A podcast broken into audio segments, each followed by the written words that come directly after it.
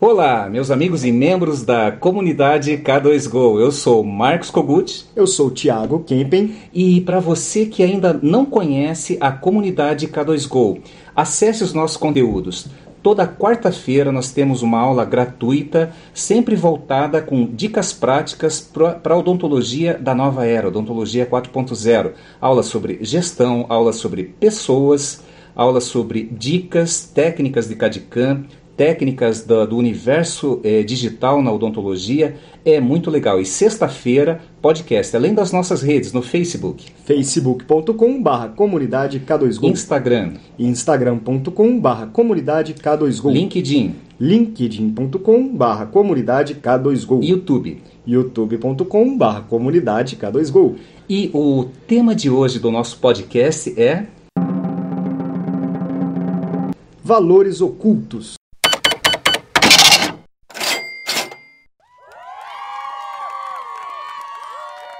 Valores ocultos. E para discorrer sobre valores ocultos, nós temos hoje uma convidada muito especial, uma pessoa muito conhecida dentro e fora do Brasil na odontologia. É, minha madrinha nos implantes lá atrás, é, por quem eu, eu, eu tenho assim um profundo respeito, uma admiração pessoal e profissional, minha amiga Fernanda Jabur. Oi, Fernanda, bom dia. Oi, pessoal. Bom dia, obrigada pelo convite. Estou muito feliz de estar aqui com vocês.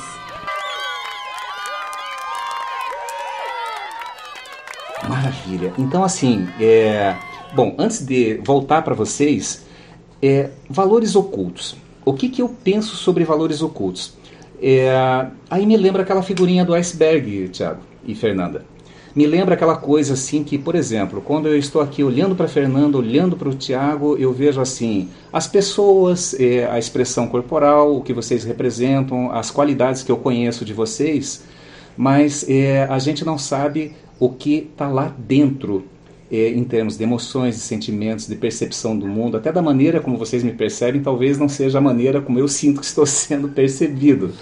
e a, aí vem aquela máxima que eu creio que eu já citei em outro podcast, que é diferente de uma torradeira ou de um liquidificador que você compra nas Casas Bahia e ele vem com um manual de instruções em cinco idiomas, é, é, ensinando como liga, como desliga é, e como você usar, limpar. No nosso caso, não as referências que nós temos são aquelas que nós coletamos ao longo da vida. E aí nós vamos criando uma personalidade, uma identidade, uma persona, como você gosta de falar, Tiago, é, sobre aquilo que a gente projeta no teatro do trabalho, no teatro da vida, da família, dos relacionamentos e da, das amizades. E muitas vezes, é, quer dizer, na maioria das vezes, eu diria que as pessoas que têm uma facilidade maior de se comunicar, elas conseguem passar melhor os seus valores. E muitas vezes, pessoas, principalmente no ambiente corporativo, no ambiente de mercado, que têm assim uma timidez, uma dificuldade de se expressar e são talentos poderosíssimos, deixam muitas vezes de viver o seu propósito justamente por essa dificuldade. É... Tiago, valores ocultos para você. Essa questão do valor oculto é muito importante a gente trazer porque muitas pessoas acabam se limitando por não conhecer seus próprios valores, né? Então a gente poder conhecer o nosso próprio valor é uma coisa muito importante. E a gente tem como traçar o perfil do valor tanto no pessoal quanto no físico, né? Então, por exemplo, no pessoal, eu tenho os meus valores que às vezes eu não revelo ou eu posso optar por revelá-los, né? E as, as pessoas mais próximas conhecem, outras pessoas nem sempre conhecem por causa e da nem persona. Precisa, né? e, nem, nem precisa, às vezes é melhor é não melhor, revelar é melhor que não todos conhece. os valores. A gente acaba colocando essa máscara, a gente vira uma persona mesmo. E quando a gente traz para o lado físico, a gente tem os valores de outras coisas também, né? Então, por exemplo, uma marca. Uma marca tem o seu valor oculto. Se você compra um relógio da Rolex, ele não é caro por causa dos materiais somente, por causa da fabricação somente. Ele tem a própria marca. Então a marca também e tem, tem um o seu... peso. Você compra muito mais a etiqueta, a marca que tem por trás do relógio do que a construção mecânica do relógio propriamente dita, né? Exatamente. E aí é um valor oculto. Por que oculto? Porque todo mundo já pensa, putz, a Rolex é caro. Então o valor não é oculto, mas é, porque você não sabe qual é esse valor. Qual é o valor do Rolex? O valor dele é o valor que a gente dá para ele, né? É, e assim, Fernanda, você tem um, um, apreço por alguma marca que você gosta e que você tem assim aquela coisa intangível que você sabe que está pagando mais caro, mas você faz questão de ter essa marca? É, eu confesso que eu sou uma pessoa um pouco mais prática do que eu do que o normal. Então eu não sou, não me envolvo muito por marcas. Eu me envolvo mais mesmo pela qualidade do produto. Mas eu acho fascinante é, o poder que a marca tem. O branding, né? É impressionante. Nossa, é impressionante. E... Eu, por exemplo, ó, eu sei que eu, eu iPhone, né? Até uma discussão médica aqui com o Thiago, porque ele é de tecnologia e eu, eu já falei para ele que ele pensa parecido com você. Eu sei porque eu convivi e convivo ainda muito com você e convivo hoje muito com o Thiago. E ele, ele me fala assim 10 razões por que comprar outras marcas. Mas a experiência de usuário que eu tenho é, é, é, bem diferente. E assim, sempre lembrando que nós estamos é, falando de valores ocultos, mas nós temos que falar da odontologia da nova era. O que, que valores ocultos tem com a odontologia? É, daí, antes de devolver para vocês, é, eu queria falar até sobre um tema que está muito em voga e nós comentamos na palestra semana passada no Expolab, é, sobre o papel do laboratório na nova odontologia. E aí tem muitos laboratórios que ainda têm uma produção artesanal e ficam preocupados, mas o que ele sabe fazer é aquilo. Mas nem por isso ele precisa sair, é, é, ele precisa estar desconectado da tecnologia, por mais que ele não tenha capacidade de investimento agora. Se ele é um bom artesão, se ele aplica uma boa cerâmica, faz uma excelente estratificação, aí precisa o quê? Se conectar com quem tem e quem possa com fornecer a estrutura. Né? é isso, Tiago? É muito importante falar sobre essa questão, principalmente do laboratório, porque eu vejo muito, principalmente nas consultorias, o ceramista ocultando o seu valor. Por quê? Porque ele faz um investimento no mundo digital, por exemplo, ele tem que pagar aquela conta. em algum momento você tem que pagar aquela conta. E ele acaba acreditando que como ele comprou aquela máquina, ela que vai se pagar o tempo todo. E nem sempre, depende do planejamento que você fez, do modelo de negócio que você tem. Então, muitas vezes, por exemplo, se o ceramista se dedicar mais ao próprio trabalho dele e treinar uma pessoa para cuidar da máquina para fazer o básico, ele consegue trazer muito mais valor agregado. Mas como ele sai da bancada dele para poder cuidar do CAD, porque ele não confia em outras pessoas para fazer esse trabalho, para cuidar da máquina linda dele, por exemplo, então ele acaba ocultando o seu próprio valor. Então, mais uma forma de valor oculto, né? E agora eu queria provocar um pouco a Fernanda. A Fernanda tem uma, uma história brilhante, uma trajetória muito bonita pelo mundo corporativo, seja na área comercial, seja na área de educação clínica, área de educação. E agora, assim como nós, Tiago, ela começou a empreender num projeto. Ela percebeu é, que dentro dessas, desse conceito de marca existem valores ocultos. Fernanda, é, qual que é esse projeto, é, se você puder resumir para nós, e qual que é essa tua percepção de valores em marcas ou, ou com os equipamentos que você está trabalhando hoje? É, esse projeto ele nasceu de uma vontade pessoal minha. Eu sempre trabalhei na área corporativa e a ideia era mudar um pouco a posição. Eu, entre, eu estar isso do lado tá do dentista. Com o teu propósito? Você está curtindo Total, fazer é, isso? Eu acho agora? que eu nunca ah, então estive é tão tão animada com isso. Que bom. Ah, o uh, que, que acontece? O que, que eu vejo hoje, né? Acho que a odontologia digital é uma é um oceano azul cheio de possibilidades, mas ele tem um bloqueio de acesso. Então, eu sou uma apaixonada por odontologia digital e vejo que cada que não tem muitas pessoas que têm a possibilidade de ter acesso a ela. E aí a gente pode criar maneiras de criar esses acessos. Você hoje para você você tem alguns desafios na odontologia digital, que é o conhecimento, é a educação, a sem capacitação dúvida, das dúvida. pessoas, uh, a utilização da ferramenta e a capacitação dessa pessoa para utilizar essa ferramenta. O desafio não é tecnologia, é cultura. One, two, three. Exatamente, exatamente. Nossa, é o tema da que nós comentamos é, na semana passada no, no é. essa frase. O problema maior de, de você entrar na nova odontologia não é capacidade de investimento, é um problema cultural. Exatamente. Concorda? Isso. E, ah, mas eu fiquei instigado, Fernando. Eu sei, assim, por alto, né? Nós estamos agora, depois de um tempo, nos vendo, nos revendo.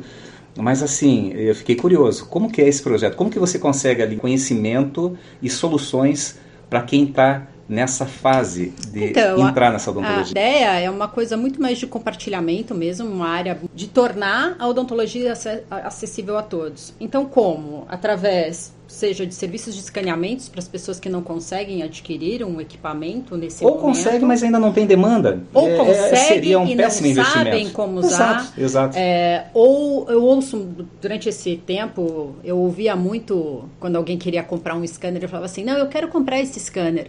Eu falei, entendi, mas por que, que você quer? ah, porque eu quero, porque todo mundo tem. Eu quero É ser o primeiro. É eu né? quero, eu quero ter. Tá, mas o que que você pretende usar? Eu falei, não sei ainda, mas eu quero. Fulano tá usando, ciclano tá usando, e não sabe nem quais são os recursos, né? Sim, nunca nem A pegou. mesma coisa acontece quando você vai escolher uma marca. Que marca eu compro? Estão comprando um equipamento de alta tecnologia, de altíssimo valor, e eles compram pela marca Sim. e não pelo que ele oferece. Isso para mim é uma coisa muito, muito é, assustadora, Uhum. entendeu? Então eu acho que eu queria fazer isso. Eu queria mostrar para a pessoa qual é o equipamento ideal para você. Não está no seu momento, a sua demanda não é o suficiente para ter ainda. Comece de uma maneira. Você não precisa, para ser digital, você não precisa ter tudo. Todo o investimento, Você né? não precisa. Você vai fazendo aos poucos. Eu falo muito sobre isso. Eu falo principalmente, é, você não precisa comprar o equipamento. Terceiriza até gerar demanda. Gerou a demanda, você sabe Isso que você mesmo consegue... que você tenha condições. Isso, É, exatamente. É uma decisão É. inteligente. Você tem. o- Pra que? Deixa lá, aplica, Exato. faz é outras porque coisas. você tem dinheiro que você tem que gastar, né? Então, se você conseguiu gerar aquela demanda, vai lá e compra o equipamento. Perfeito. E aí, olha que interessante. O Drop Lab, por exemplo, ele surgiu de uma premissa muito parecida. O que, que era? Eu queria dar- tornar acessível a fresagem a todo mundo. Então, ou a pessoa entra no site, compra uma fresagem qualquer, por exemplo, que era um coping de zircônia, e vai receber lá no laboratório ou na clínica dele em dois dias, por exemplo. Então, olha que legal, fazendo a união aqui de nós dois. É, você tem o ScanService, eu tenho uma parte de terceirização de, de estruturas. Olha só, a pessoa consegue entrar no mundo digital Gente, 100% Ó, tá digital. saindo uma nova parceria aqui agora. tô vendo isso. 100% digital, sem gastar nenhum investimento de custo fixo. Exato. Que é uma grande, de- um grande detalhe nisso aqui que a gente tem que lembrar é que quando você compra um equipamento e você financia ele, ele se torna um custo fixo. O que, que, cobra uma, que quebra uma empresa, Kogut? o custo fixo. Se você terceiriza o trabalho, por mais caro que ele seja naquele momento, ele é um custo variável. Então, se você não vendeu, você não vai gastar. Se você vendeu, você gasta. Então, pronto. Olha, é...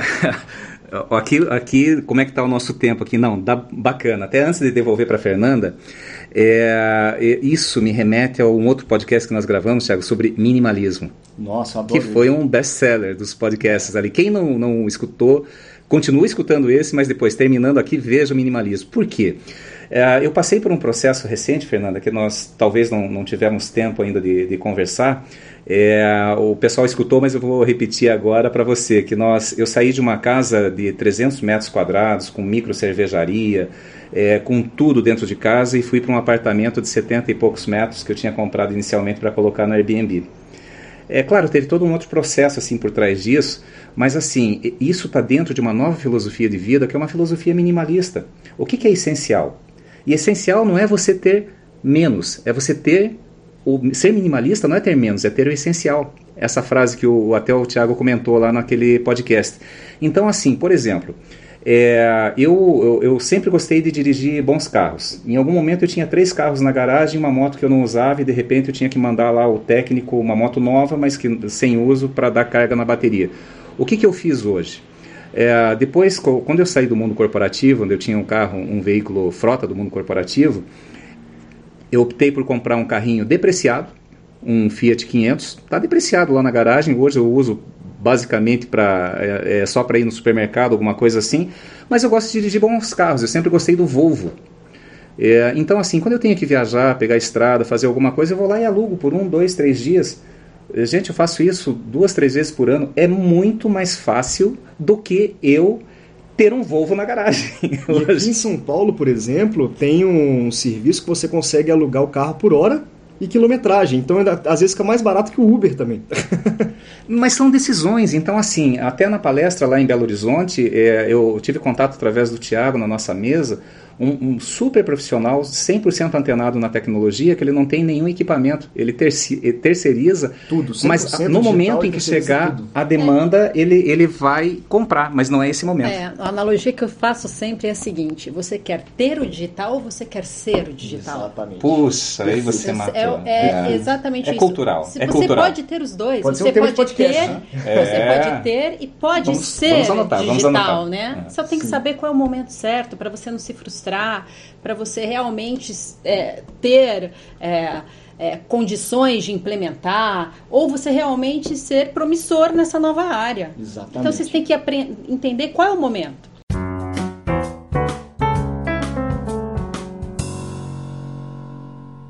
Agora, só para trazer de volta aí para o tema né, dos valores ocultos, é, a gente falou muito sobre equipamento e a principal ideia de quando a gente conversou sobre o tema foi em relação aos valores ocultos dos equipamentos, né?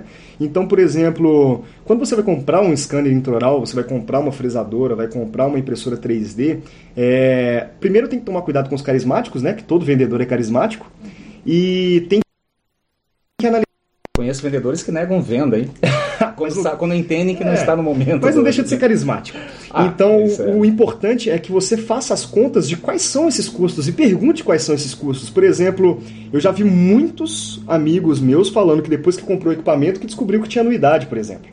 Todo equipamento tem anuidade praticamente. Quase todos têm.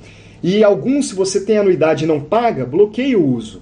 Alguns, se você tem anuidade e não paga, você só não atualiza. E outros, se você tem anuidade não paga, bom, não pagou, o problema é seu e tanto faz. A questão aqui é, são os valores ocultos. O, o valor que você está pagando no equipamento não é só o que você comprou. Beleza, paguei lá 100 mil à vista porque eu consegui um belo desconto. Eu tinha dinheiro em caixa. Só que você vai lembrar da, da anuidade que você vai pagar e os insumos. Quando você compra uma fresadora, quantos copings você vai repetir até seu, seu cadista ficar bom? Quantas fresadoras por por, dependendo do tipo do material, né? Quantas Sim, fresas? Quantas fresas, quantas, quantas brocas, quantas fresas, né? Quantos treinamentos a sua equipe vai precisar fazer? E o seu spindle, por exemplo, na fresadora, se você estiver usando de forma errada, que é muito comum, gente, é muito comum o pessoal fazer besteira.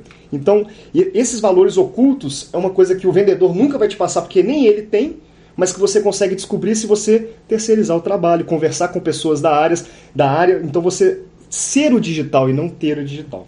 Exatamente. E aí eu queria devolver agora para Fernanda. Gente, ó, 17, quando o, o papo está esquentando, sempre está no, no, final, né? Mas eu vou devolver aqui para Fernanda. Até uma, uma questão, é, é, Fê, que nós estávamos conversando ontem, você me falou alguma coisa sobre dúvidas de diferença entre software de escaneamento e software de desenho. Eu queria que você falasse um pouquinho sobre isso. Só voltando um pouquinho no que o Tiago falou, realmente isso é muito importante. Na realidade, os, os, equipamentos hoje são muito bons. Todos os scanners são bons, mas cada um tem a sua peculiaridade. Os seus valores ocultos. Vantagens e desvantagens. Isso vai definir o perfil de trabalho. Mas mais do que isso, o que acontece é que a gente está comprando um equipamento de alta tecnologia. Então, o que você tem que, perceber, tem que se atentar são a outras coisas, como é assistência técnica. É no Brasil? Não é. No Brasil, nós não temos a melhor internet do mundo sou, esse, esse computador, é, esse equipamento é dependente de internet, não é? Nem fale. O preço dos scanners, eles são mais ou menos parecidos, mas você tem que comprar um computador a mais. E olha Será que legal, que esse isso computador... é legal. Do Exatamente. computador, por exemplo, tem scanner que você compra com o computador por fora e o scanner que você compra com a Também. bancadinha dele. Exatamente. Só que você já pensou como é que é para poder fazer é, a manutenção desse computador da bancadinha é um técnico especializado, Exatamente. não é o técnico da esquina. E tem um outro detalhe que as pessoas não percebem, né? Que todo mundo fala, nossa, um é portátil, o outro não é portátil. Ah, mas eu vou ficar no consultório.